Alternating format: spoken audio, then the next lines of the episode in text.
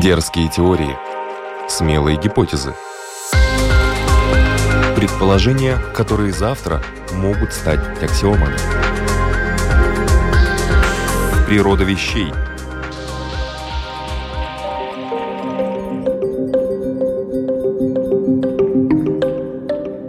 Приветствую вас, любители узнавать новое об уже известном. Программа «Природа вещей». В ближайшие полчаса поговорим о культуре и цивилизации. Как связаны эти понятия? Является ли развитая цивилизация основой для процветания культуры? Вообще, что такое культура? Каковы условия для ее существования? И есть ли они сейчас? У микрофона Людмила Вавинска, а сегодня на эти вопросы будет отвечать философ, культуролог, кандидат философских наук, доцент Харьковского национального университета имени Каразина Дарья Зиборова. Добрый день. Добрый день. Дарья, первый вопрос, который я хотела бы вам задать. Что такое культура в военное время? Как она видоизменяется? Какие выводы вы можете сделать из своего опыта и опыта своих коллег? Ну, это, конечно, очень сложный вопрос. Единственное, что могу сказать сразу, что да, культура, вернее, наше представление о ней и сама она, конечно же, очень сильно видоизменяется в военное время. И сейчас, после вот этой вот агрессии России в сторону Украины, которую мы сейчас все переживаем, конечно, перед нами встал вопрос заново переосмыслить культуру, как ни странно. Потому что всем совершенно очевидно, я попытаюсь немножко раскрыть этот тезис, что перед нами не война армии и не война государств, и даже не война государственных идеологий, перед нами война культур. И поэтому вопрос о культуре стоит сейчас остро как никогда. Вопрос этот поставлен прежде всего для нас, для украинских интеллектуалов, прежде всего для культурологов, которым, собственно, я являюсь по своему базовому образованию. Ведь перед нами очевидное крушение предыдущего проекта предыдущего нашего понимания культуры. Потому что если мы посмотрим там, на последние 350 лет человеческой, европейской истории, то вначале у нас был проект просвещения, когда мы искренне верили, что образование меняет человека, делает его лучше, да, делает его более совершенным, собственно, очеловечивает его. При этом проект постмодерна, он, в общем-то, тоже не сильно именно этому возражал, потому что тоже была сделана ставка на культуру, сделана была ставка на вот некие смыслы, которые рождаются в культуре. То есть, грубо говоря, нам очень долго и уверенно казалось, что культура — это такая структура, будучи явленной, она должна воспитать в человеке человеческое.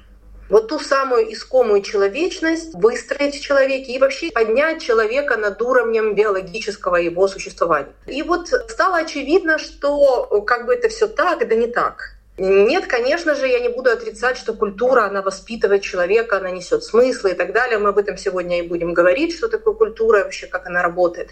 Но стало понятно, что культуры, даже великой культуры, недостаточно недостаточно для того, чтобы в человеке появилась вот та самая структура человечности. И вот очень права Ханна Аренд, мало того, что в человеке там есть какая-то чувствительность к красоте, чувствительность к смыслам, в нем должна быть способность формулировать суждения — выносить суждения о том, что происходит, свободно, независимо и, так скажем так, субъектно выносить суждения. Вот оказалось, что культура, которой так гордится Россия с маленькой буквы, я подчеркиваю, она недостаточна для того, чтобы это все воспитать. Ни человечность, ни, собственно, вот эту субъектность вынесения суждений, когда каждый человек мог бы просто, не то что там на уровне государственном, а самому себе дать отчет в тех действиях, которые он совершает в их смысле истинном, и в их причинах, и в их последствиях. То есть перед нами сейчас большой вызов, на самом деле, переосмыслить и понятие культуры отчасти, но и переосмыслить ее истинную работу. Оказалось, что культуры, даже великой культуры, недостаточно. Должно быть еще что-то, что воспитывает человека непосредственно, вот в направлении, конечно, внимания ко всей этой культуре, но воспитывает в нем вот эту способность быть, эм, во-первых, человечным, а во-вторых, самостоятельно выносить суждения, видеть то, что происходит собственными глазами, не через сквозь призму идеологии, которая слеплена, надо сказать, очень дурно, быстро и наскоро. Культура, насколько она меняется в военное время, ну, я думаю, что она обостряется, все смыслы становятся обостренными, все становится очень ясным, полутона стираются во многом, все становится черно-белым, но это на самом деле неплохо.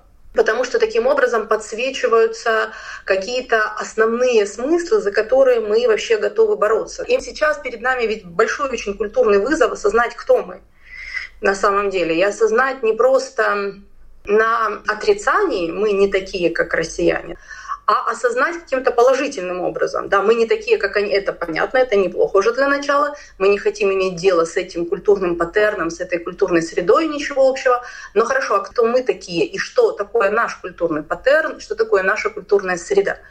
Было недостаточно проделано работы за последние 30 лет нашей независимости, независимости Украины — и сейчас у нас как раз та ситуация, когда мы должны эту работу интенсифицировать, потому что это не вопрос праздный, это вопрос нашего выживания, потому что, как я уже сказала, это не война армии, это война культур.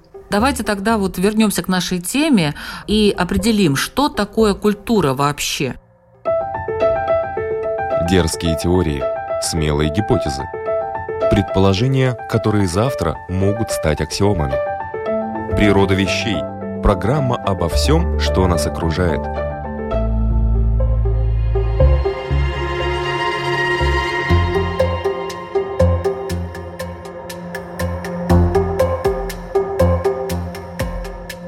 Несмотря на то, что есть такая даже наука, культурология, наука о культуре, но окончательного единственно верного определения культуры нет. Есть даже книга, которую издали Клайд Лакхон и Кребер – об определениях культуры, там их более 150 собрано, мы не будем перебирать все 150, но э, можно как бы обобщить, скажем так, сказать, что в целом культура — это что-то такое, что является несводимым к природе. Это достаточно древнее определение на самом деле, может быть даже одно из самых первых определений культуры. Наверное, всем известно, что культура, слово само, происходит от латинского слова «культура» — возделывание, а само это слово от глагола «колери», что означает «взращивать», «возделывать». И имеется в виду, конечно, сельскохозяйственная культура. Но потом Марк Тулей Цицерон впервые использует этот термин в переносном значении. Это достаточно известный факт, и я на нем хотела бы сконцентрировать внимание, именно потому что надо сделать из него выводы. Цицерон в тускуланских беседах впервые употребляет это слово в том самом переносном значении, в котором употребляем его в основном и мы, да, назвав объяснив, что э, над душой человеческой должна быть проделана та же работа, которую мы проделываем, скажем, над яблоками. Вот посмотрите на дикие яблоки, какие они маленькие, некрасивые, кислые, невкусные. И посмотрите на окультуренный сорт яблок каких-нибудь прекрасных. Да? Они красивые, они дают наслаждение своим вкусом. Вот что-то такое мы должны проделать с человеческой душой. И он, конечно, видел для этого механизм, такой механизм, как философию. Он, собственно, философию назвал культурой души. И отсюда, в общем, этот термин и начал закрепляться. Но на самом деле, если мы посмотрим на более раннее мышление, мы увидим, что у греков-то такого слова, конечно, нет, но у них есть близкие понятия, например, понятие пайдея, что означает воспитание, образование. И там тоже есть этот тот же самый смысл, что человеческая природа, она недостаточна. Вот природа всех остальных живых существ она достаточно сама по себе. Вот кошка рождается вполне самодостаточной кошкой, и потом просто эту свою кошачесть разворачивает из себя. А вот человек, он рождается каким-то как недостаточным существом. Он биологическое существо, но не культурное. В нем вот это, собственно, человеческое должно быть взращено. Взращено, и это возделывание, оно в принципе не может быть когда-либо объявлено оконченным. Мы не можем сказать, что ну, я достаточно себя уже возделал, пожалуй, уже можно ничего не делать. Это вот, как правильно говорили экзистенциалисты, это такой проект, который принципиально не может быть закрыт. Мы все время в себе что-то возделываем, взращиваем, в идеальном, конечно, случае, с разной интенсивностью. И таким образом формулируется вот это одно из самых базовых и первых определений культуры. Культура — это вторая природа, исходящая из того, что человек пошел по совершенно особенному пути, в отличие от других живых существ. Все живые существа более или менее приспособились к той среде, в которой они живут. А вот человек не приспособился к среде, в которой он живет, природной, а наоборот приспособил к себе эту среду, полностью ее изменив настолько, что она перестала быть тем, чем она является природой, и стала вот тем, что мы называем культура, возделанной средой. В этом определении есть два интересных момента. Первое, что в принципе человеческая природа, то, что мы в человеке называем человеческим, оно мыслится изначально как преодоление природы, как выход за границы инстинкта, выход за границы вот чего-то биологического, того, что нас роднит с животными. И при этом очень интересно то, что именно эта среда, она вроде бы как произведена человеком, это вроде как продукт человеческой деятельности, это никто не будет отрицать, но при этом это то, что производит человека. То есть именно эта среда является тем, что человека формирует. То есть невозможно стать человеком вне культурной среды. Об этом нам ясно свидетельствуют примеры детей Маугли, которые были на самом деле брошены чаще всего родителями, как лишние дети, брошенные или потерянные в лесу, в джунглях или воспитаны без человеческого общества. И таким образом они усвоили что-то животное и развилось в них то, что было, собственно, животное, но людьми они так и не стали. Их очень сложно, практически невозможно потом после определенного возраста вернуть человеческое общество, приучить какими-то, ну просто чисто базовым привычкам ходить на все-таки на задних лапах, есть э, не из миски, а ложкой пользуясь и так далее, и говорить, тем более членораздельная речь уже потом не восстанавливается. То есть оказывается, что вне этой культурной среды человек не формируется человеком. И прежде чем мы там станем творцами культуры, она во многом творит нас. Это такая среда, которая является условием возрастания, становления нас человеком. Это очень интересная вещь, потому что мы теперь понимаем, какова культура такого человека в ней.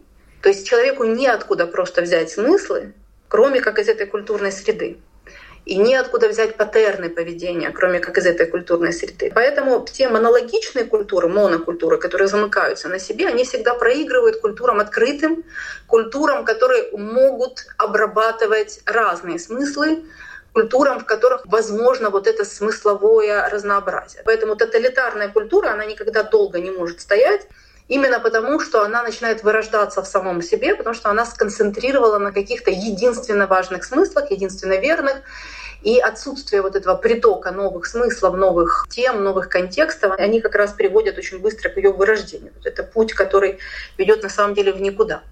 Мы подошли к этому понятию, что перед нами такое пространство смыслов некое, пространство смыслов и значений. Все эти смыслы и значения, они не существуют вне человека. То есть это некие артефакты, это некая совокупность артефактов человечества, которая там включает в себя материальную культуру и культуру, вот скажем так, духовную, которая как раз и состоит из ценностей, из смыслов. И очень надо четко понимать, что все эти смыслы как бы в природе не существуют. Они существуют исключительно для нас, мы их передаем, мы наделяем их определенной ценностью или освобождаем их от ценности мы выделяем те смыслы, которые главные, и мы, собственно, их поддерживаем, эти смыслы. Да? То есть это такая искусственная среда, которая возможна только пока есть человечество и пока есть внимание к этим смыслам. Смысл умирает, когда умирает контекст, который его породил. Любая культура — это такой набор базовых смыслов, которые свернуты, запакованы в виде символов. То есть это на самом деле такая символическая библиотека, Каждый символ в ней — это такой знак, который указывает на какой-то очень глубокий и сложный смысл. То есть он, по сути, работает как некая флешка. Мы берем что-то маленькое и распаковываем оттуда огромные объемы информации, причем очень значимой информации. И, соответственно, то, какой набор символов мы актуализируем для себя, из всего возможного набора, ну, он, собственно, определяет наш какой-то культурный горизонт и, собственно, наши возможности мышления. Грубо говоря, мы с трудом можем помыслить то, чего нет в нашей библиотеке символов. То есть, когда культура замыкается сама на себе, она проигрывает просто потому, что ее поле культурных смыслов, поле символов сужается до такой степени, что ими можно помыслить только очень простые и уже помысленные вещи. Примерно так это работает. Я бы хотела именно это показать, когда мы говорим о том, как устроена культура, и именно поэтому перед нами сейчас, конечно же, разворачивается драматическая война культур, то есть разных смыслов которые сталкиваются и которые конфликтуют просто потому, что они друг друга отрицают. Точно так же, как тоталитаризм отрицает свободу мышления. Либо то, либо другое.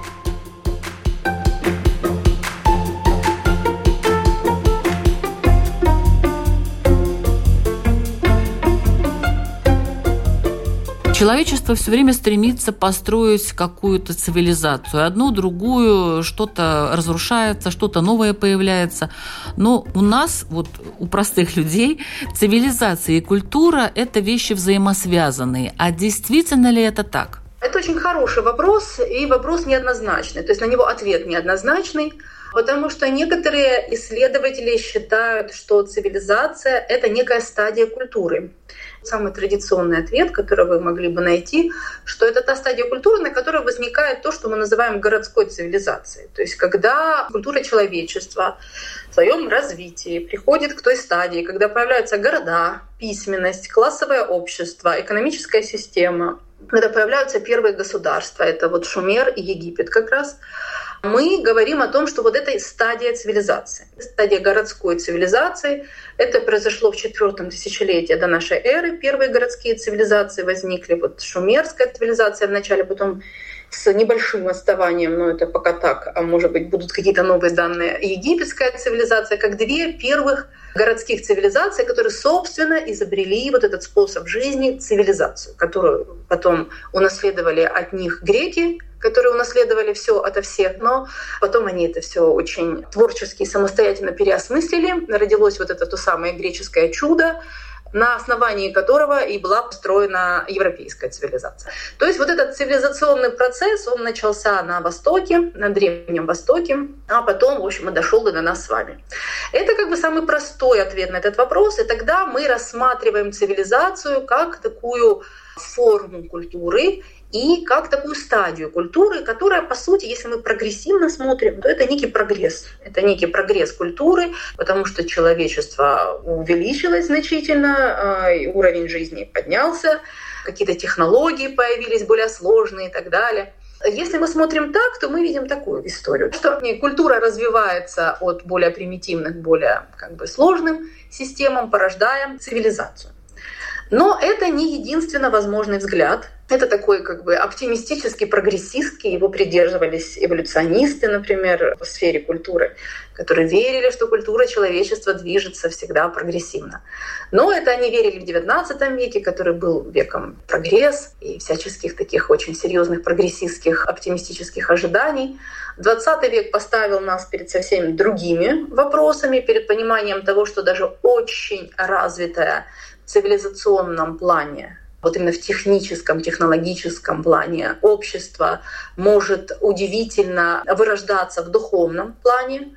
И стало понятно, что нам надо как-то переосмыслить вот это соотношение, переосмыслить соотношение культуры и цивилизации, понять их как-то иначе. И тогда появляется концепция Освальда Шпенглера, такого немецкого философа, историка, историософа, как уж только он себя не называл. Э, при этом его критикуют все философы и историки, и кто только не критикует, но это никак не умаляет его масштаба при этом. Тоже очень интересно. Тогда появляется Освальд Шпенглер, такой настоящий немецкий гений со всеми присущими немецкому гению особенностями. Он мыслит масштабно, он пытается мыслить системно, при этом он невероятно поэтичен, у него есть этот самый такой романтический трагизм, положенный немецкому гению. И тогда рождается вот эта его концепция, которую он излагает в книге, которая на русский язык переводится как «Закат Европы», но на самом деле ее оригинальное название «Закат западного мира». И по сути она является ответом на вопрос, как же мы дошли до жизни такой. Причем она является тем ответом, из которого уже можно было бы понять, что будет Вторая мировая война и даже больше. А когда она вышла? В каком году? 1920-м. В 20-м. То есть еще Гитлер не набрал силу, да? Еще не набрал, он еще не появился даже, по сути, но уже потрясение Первой мировой войны уже, очевидно, вынуждает переосмыслить опыт западной цивилизации, потому что до этого момента еще вера в прогресс связанный с образованием и знанием, во многих была жива. И, в общем-то, она не была ничем поколеблена. Почти ничем. На самом деле уже были, раздавались голоса, которые намекали, что мы переоценили возможности образования. Но вот этот голос, голос Шпенглера, он, пожалуй, был неким основополагающим, который уже не заметить было невозможно.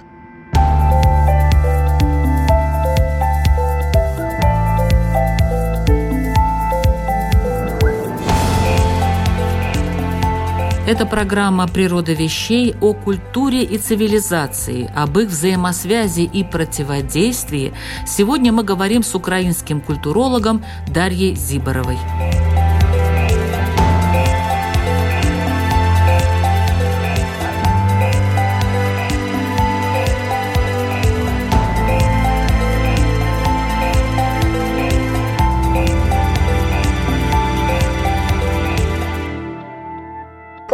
Первой мировой войны Освальд Шпенглер предпринимает эту попытку осмысления, по крайней мере, от этой книги все этого ждут, что он осмыслит опыт Первой мировой войны. Он, значит, выпускает эту книгу «Закат Европы», и строит там совершенно новую концепцию культуры и уж точно новую концепцию цивилизации.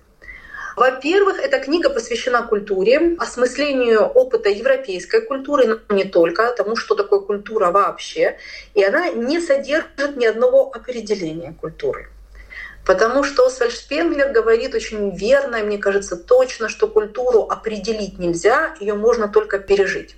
В чем революционность его подхода? Во-первых, Шпенглер не верит в единую культуру человечества, которая тем более развивается прогрессивно. Это уж совсем для него нонсенс.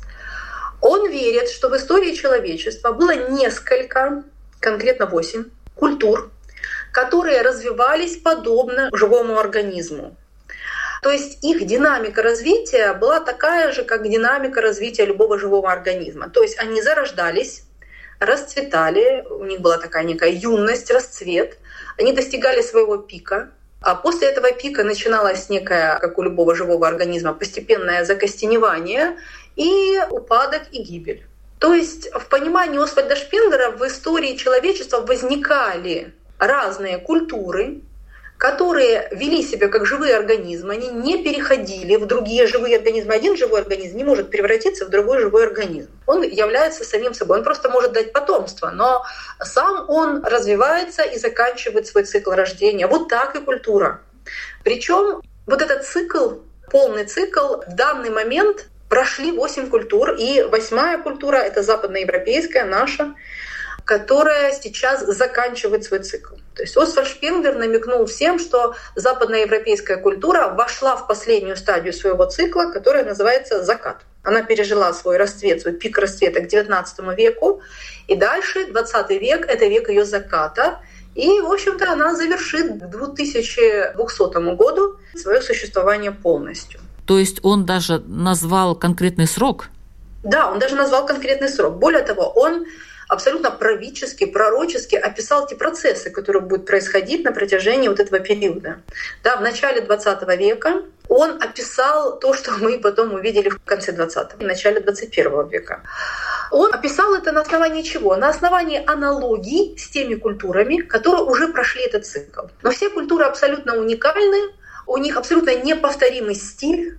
Одно из лучших определений, которое можно дать тому понятию культура, который дает Шпенглер, это вот, собственно, что это некий стиль, некое единство, единство, которое охватывает все формы, которые порождает культура, как формы мышления и творчества, так формы там, экономической, политической, духовной, религиозной, практической, художественной, бытовой жизни. То есть единая общая стилистика всего, что рождает эта культура. Это вот, может быть лучшее определение, которое можно построить, исходя из Шпенглера которое, я и напоминаю, самоопределение не дает. Он просто говорит, что культура, подобно живому организму, это некое тело, которое воплощает в себе душу. Вот об этих понятиях мы сейчас будем с вами говорить, чтобы показать, что же такое цивилизация по отношению к этому телу. Шпенглер говорит о том, что в истории человечества существовало восемь великих культур, которые прошли полный цикл. Это египетская культура, вавилонская культура, но на самом деле то, о чем он говорит, это скорее шумера, вавилонская культура, но он так назвал.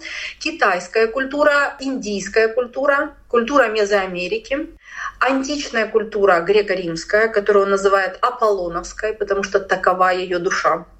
Арабо-византийская культура, седьмая, культура Ближнего Востока, начало которой связано с ранним христианством. Обращаю ваше внимание, что даже разность религий не мешает ему объединять разные, как с нашей точки зрения, может быть, культурные типы в один. Он говорит, что раннее христианство византийского типа и мусульманская культура — это суть части одной и той же вот этой арабо-византийской культуры, культуры Ближнего Востока. Потому что его интересует не религия, как потом его последователя Тойнби, например. Он на основании религии очень многое там, выводил в единстве культур. А вот его интересует душа культуры. И, наконец, восьмой тип культуры — это культура европейская, западноевропейская, которую Шпенглер на основании особенностей ее души называют фаустовской, поскольку именно доктор Фауст — это такой лучший образ, который проявил эту душу да, вот в литературе. Это такой образ, в котором этот, э, как символ, в котором этот смысл этой души может быть в свернутом виде. А началась наша культура в тысячных годах примерно Средневековья, начало нашей культуры. И, соответственно, заканчиваться она будет к 2200 году более или менее. Такая вот история. В стадии расцвета, как правило, может находиться на планете Земля, он считал, только одна культура. Они могут встречаться, но они всегда встречаются на разных этапах своего развития. И на основании чего же он выделяет эти культуры? Он говорит, что каждая из этих культур реализует свою собственную душу что вся культура, что бы это ни было, идеи, предметы, технологии, явления, идеология, религия, это все некое тело, которое является воплощением некой таинственной, сложно вообще определяемой культурной души.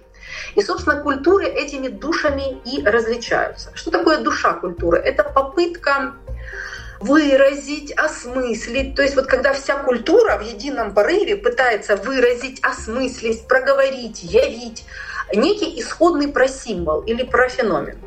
В основе каждой культуры, считает Оссер Шпенглер, лежит некий профеномен, просимвол, интуицию которого культура и выражает. И вот все мышление об этой интуиции, всю попытку выразить эту интуицию и формирует культурную душу. Душа — это есть забота об этой некой изначальной интуиции. Ну, например, вот очень интересным и ярким примером шпенглеровской концепции является, конечно, культура Древнего Египта, потому что это действительно такая локальная цивилизация, культура, которая действительно не породила прямых потомков, которая не имеет никаких предков, которая действительно вот расцвела, завершилась и закончилась.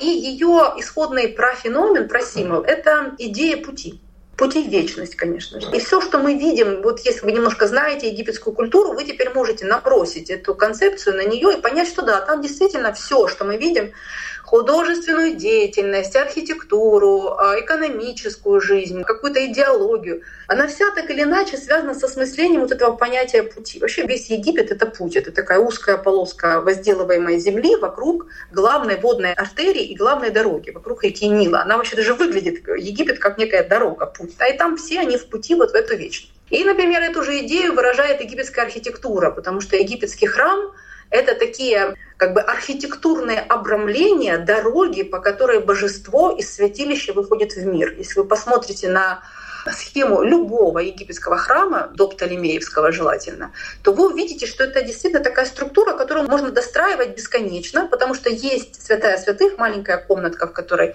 находится статуя Бога в своем наосе, и потом ее оттуда выносят на ладье, она значит, там шествует на плечах жрецов.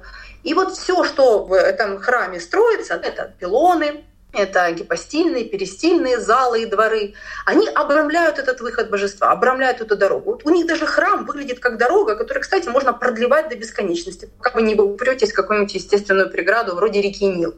Ну вот как было с Карнакским храмом, он просто достраивался до бесконечности, его единственным пределом, собственно, был Нил. Ну, когда в Нил они упирались, они начинали строить боковые дороги, которые вели к другим храмам. То есть вот эта идея пути, которая выражена во всем и которая и рождает душу культуры. Греко-римская римская культура, аполлоновская, это культура, которая выражает совсем другую идею. Это идея тела. И лучшее ее выражение — это, конечно же, греческая скульптура, греческая пластика. В архитектуре это выражается точно так же явно. Греки заимствуют египетскую колонну, вообще заимствуют принципы египетской архитектуры, но строят по смыслу совершенно иное. Хотя греческие колонны, очень, особенно дорийского стиля, очень похожи на египетские, но смысл-то они несут совсем другое. Если египетская колонна обрамляет вот этот выход божества, то лес вокруг него изображает, первозданные заросли папируса, что-нибудь такое, ну, который для нас как лес, что мы другая культура, то греческая колонна, она обрамляет и поддерживает тело храма. Греческий храм никак не дорога, и он не может быть расширен никаким образом. Его для этого надо только сломать, чтобы его достроить. А египетский храм можно без всяких сложных конструктивных решений расширять до бесконечности, потому что это обрамление дороги. То есть есть какое-то другое понятие, совсем другая интуиция. И вот эта интуиция, она ведь выражается не только там, в искусстве, архитектуре, она выражается, например, в математике. Шпенглер, собственно, свой закат Европы, после того, как он формулирует идею, показывает нам вот эти замечательные хронологические таблицы одновременных эпох, он дальше начинает раскрывать излагать, чтобы доказать свою идею, как раз принципы математики, потому что он говорит, что нам кажется, что есть такой универсальный язык, внекультурный, на котором мы все можем говорить, там с инопланетянами сможем говорить. Математика, потому что она универсальна. Но она не универсальна, она тоже культурная. Каждая культура порождает свою математику. И это одно из самых ярких выражений души культуры, потому что математика действительно очень абстрактная, такой очень высокий тип мышления. Например, в индийской культуре появляется идея ноля, потому что одной из главных идей э, души индийской культуры является идея ничто. А идея ноля невозможна в греческой культуре, потому что это культура тел. И греческая математика — это математика натуральных чисел. Это математика предметных чисел, это математика счетных палочек, по сути, да, если так очень упростить. То есть она считает то, что есть. Она не может считать то, что нет. Она не, просто не замечает того, чего нет. Она считает тела. То же самое арабская культура, символом которой является таинственная пещера, в которой можно услышать голос Бога, вот эта арабо-византийская культура. Она рождает э, идею арабская алгебра, альджебра, она рождает идею икса, как идею неизвестного. Так появляется алгебра, которая построена на идее неизвестного, которая абсолютно чужда понятию, например, греческой математики. Она просто не могла бы там появиться никак.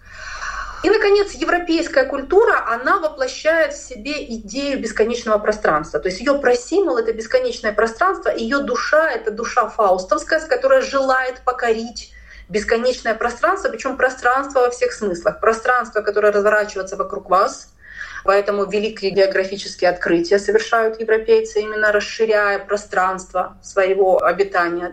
Пространство мысли, пространство тайны, которое бросает нам природа. Природу мы начинаем понимать как некое пространство тайны. Ну и в конце концов, самый лучший символ пространства, бесконечности пространства — это небеса. Поэтому европейская живопись полна этим цветом голубо-зеленым, это цвет бесконечного пространства, и она вся рвется в небо, потому что небо и Бог в нем, которого мы располагаем там мысленно как-то, бессознательно, это вот как бы такой вызов бесконечности для нас, бесконечности, которую мы штурмуем всяческим образом, там и теологически, и в искусстве, и в архитектуре, и готический собор, конечно, лучшее выражение этой души. То есть мы имеем дело с жизнью души, и то, что она вот наживает, ее как бы процесс жизни, порождает это тело культуры, порождает все формы экономической, бытовой жизни, религии, искусства и так далее. И теперь мы подходим к понятию, что же такое цивилизация. Дерзкие теории, смелые гипотезы, предположения, которые завтра могут стать аксиомами. Природа вещей. Программа обо всем, что нас окружает – вот именно Освальд Шпенглер, когда он изложил такую концепцию культуры, культуры как живущая, сознающая себя души, как души, которая пытается себя выразить, найти форму максимального своего выражения во всем, во всем без исключения, он формулирует совершенно новое понятие цивилизации. Потому что для Шпенглера цивилизация — это последняя стадия культуры. Тут он согласен. Со многим это стадия культуры, но это стадия культуры, в которой культура умирает умирает как живой организм. Потому что Шпенглер в каком-то смысле, понимая цивилизацию как стадию, он, тем не менее, в каком-то смысле противопоставляет цивилизацию культуре. Потому что цивилизация — это смерть культуры. Это та форма, в которой живой организм культуры умирает. Каким образом это происходит? Культура, она жива и является живым организмом, пока она пытается выразить вот эту свою изначальную интуицию, этот просимвол, пока ее душа в поиске находится. Счастье, когда тебя понимают, и несчастье, когда поняли. Вот счастье, когда культура выражает, несчастье, когда выразила. Когда культура находит в состоянии своего расцвета какую-то максимальную форму своего выражения, начинается после этого ее закостеневание. Она начинает механически воспроизводить вот эти хорошо найденные формы. То есть пока она ищет, она жива. Когда она начинает механически воспроизводить, она, разумеется, начинает закостеневать и переходит в стадию цивилизации. Когда уровень жизни очень сильно повышается, да, это как бы хорошо с одной стороны, но, к сожалению, именно этот уровень жизни становится главным смыслом культуры. То есть поскольку он повышается на стадии максимального развития культуры, он начинает восприниматься не как плод какой-то побочное развития культуры, а как ее непосредственная цель. И вот это стремление духа выразить себя уступает место стремлению к комфорту, когда комфорт жизни, уровень жизни становится для нас главным аргументом в наших решениях. И, собственно, дальше культурой начинает двигать именно эта идея, как бы сохранение или улучшение уровня жизни и комфорта. Шпенглер связывает это конкретно с вырождением культуры. На этом этапе культура, как живой ищущий организм, начинает закостеневать, вырождаться и умирать. В тот же момент начинается ее умирание.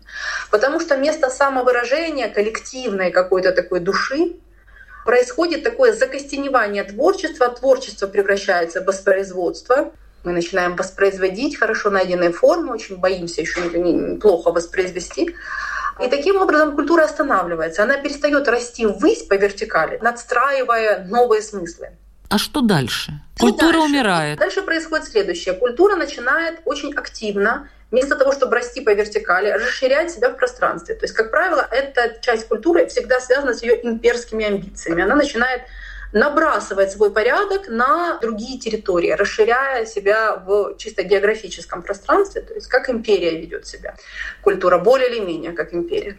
Место элитарной культуры, потому что культура всегда элитарна, в том смысле, что она создается элитами, а скажем, массы подтягиваются к этому элитарному уровню. Они понимают, что вот этот вызов элитарности стоит перед ними, и они должны осознать, понять. Ну, это как с классической музыкой. К классической музыке надо привыкнуть, ее надо как-то научиться слушать, особенно если это что-нибудь не совсем попсовое, а что-нибудь типа Вагнера, например, к нему надо привыкнуть, многие так и не привыкают. То есть вот надо что-то в себе взрастить в ответ на элитарную культуру. А на уровне цивилизации культура становится массовой, то есть она спускается на уровень среднего потребителя, и для ее восприятия больше не нужно ничего вырабатывать, не нужно расти. Таким образом происходит не просто закостеневание культуры, происходит такое вот как бы объединение уровня вообще всего населения. Не нужно ни к чему стремиться, нужно стремиться только к комфорту, а культура спустится до тебя. Она спустится и сделает так, чтобы тебе было хорошо. Культура начинает пониматься как средство отдыха и наслаждения. Мы в культуре не ищем смысла, мы в культуре ищем разрады, как у нас говорят, то есть какого-то такого отдыха, какого-то такого расслабления чего-то такого переключения. И вот это и как раз и приводит к спаду и закату культуры, потому что цивилизация прекрасно воспроизводит себя, но она не может жить дальше, потому что в ней не рождаются новые смыслы, а вызовы новые рождаются. То есть культура, пока она жива, это вот очень хорошо показал последователь Шпенглера Тойнби, пока она жива, в ней есть вот эта живая элита, которая способна давать ответы на сложные вызовы, потому что жизнь сложна, и она постоянно подбрасывает нам новые вызовы. Кто-то должен дать ответ на вызов, и пока этот ответ дается, и пока все общество способно этот ответ подхватить и реализовать, культура жива. Но когда она закостеневает, то следующий вызов, который к ней приходит, она не может принять. Да? Она не знает, как на него ответить, потому что она знает лишь вот эту форму сохранения своего собственного комфорта и уровня жизни. Она не знает, как на него ответить. В ней либо нет творческой элиты, которая способна ответить на этот вызов, либо что чаще бывает. Она есть, но ее никто не слышит, потому что большая часть населения, они заняты вот этим собственным комфортом. Они говорят, не трогайте нас, мы маленькие люди, мы далекие от политики, не нам выносить суждения, Пусть там они сами решают, а мы тут, вот я вот на работу хожу, вот у меня тут семья, я вот обеспечиваю максимальный комфорт своей семье. И, в общем, этим я и занят. Происходит отказ от суждения таким образом. И даже если ответ элиты есть, то масса не может этот ответ ни понять, ни расслышать, ни подхватить, ни реализовать его. И тогда под градом вызовов культура умирает. Ну, потому что ну, не бывает так, чтобы все было стабильно, происходят какие-то серьезные стимулы, какие-то серьезные вызовы. Если на них культура не отвечает, она постепенно начинает умирать под их градом. Такая вот, в общем, печальная история, говорит Шпенглер, и он даже описывает, каким образом будет происходить это умирание. Вот если вы откроете даже начало его книги, там сразу после введения он строит такие хронологические таблицы, таблицы одновременных эпох, показывая, что все это уже проходили другие культуры. Это же египетская, китайская, арабо-византийская, а, античная в особенности. И показывает, каким образом это будет происходить. И там все и про олигархию сказано, и про тоталитарные режимы, которые будут возникать и которые будут приводить к еще большему упадку. Это будет просто прямое следствие этих всех тоталитарных режимов и идеологий. Я очень рекомендую всем посмотреть на эти таблицы, потому что они простроены как раз до 2000 200 года они описывают, каким образом будет умирать наша цивилизация. Но сейчас у нас такие процессы, когда я, конечно, хочу закончить на светлой ноте, сказать, что мы совершенно четко в Украине понимаем, что у нас все как раз сейчас рождается что мы как раз сейчас рождаемся, может быть, на обломках вот того, что было, какого-то старого порядка, европейского совершенно очевидно, что те все старые европейские ценности сейчас реализуются только в одной стране, которая не является, является географическим, но совсем не культурным центром Европы, конкретно в Украине. Вот они-то, собственно, и живы, вот они, собственно, актуализируются как в первый раз. Но будем надеяться, что вот этот толчок, такой трагичный толчок все-таки, даст Украине соответствующее ускорение именно в положительную сторону, и страна будет развиваться как независимая, самостоятельная, и культура будет развиваться в Украине намного более быстрыми темпами, чем, скажем, до этого там было. И даже годы независимости, я не говорю уже про существование в Советском Союзе. Так что этого я и желаю, конечно, Украине. Спасибо большое. Будем реализовывать.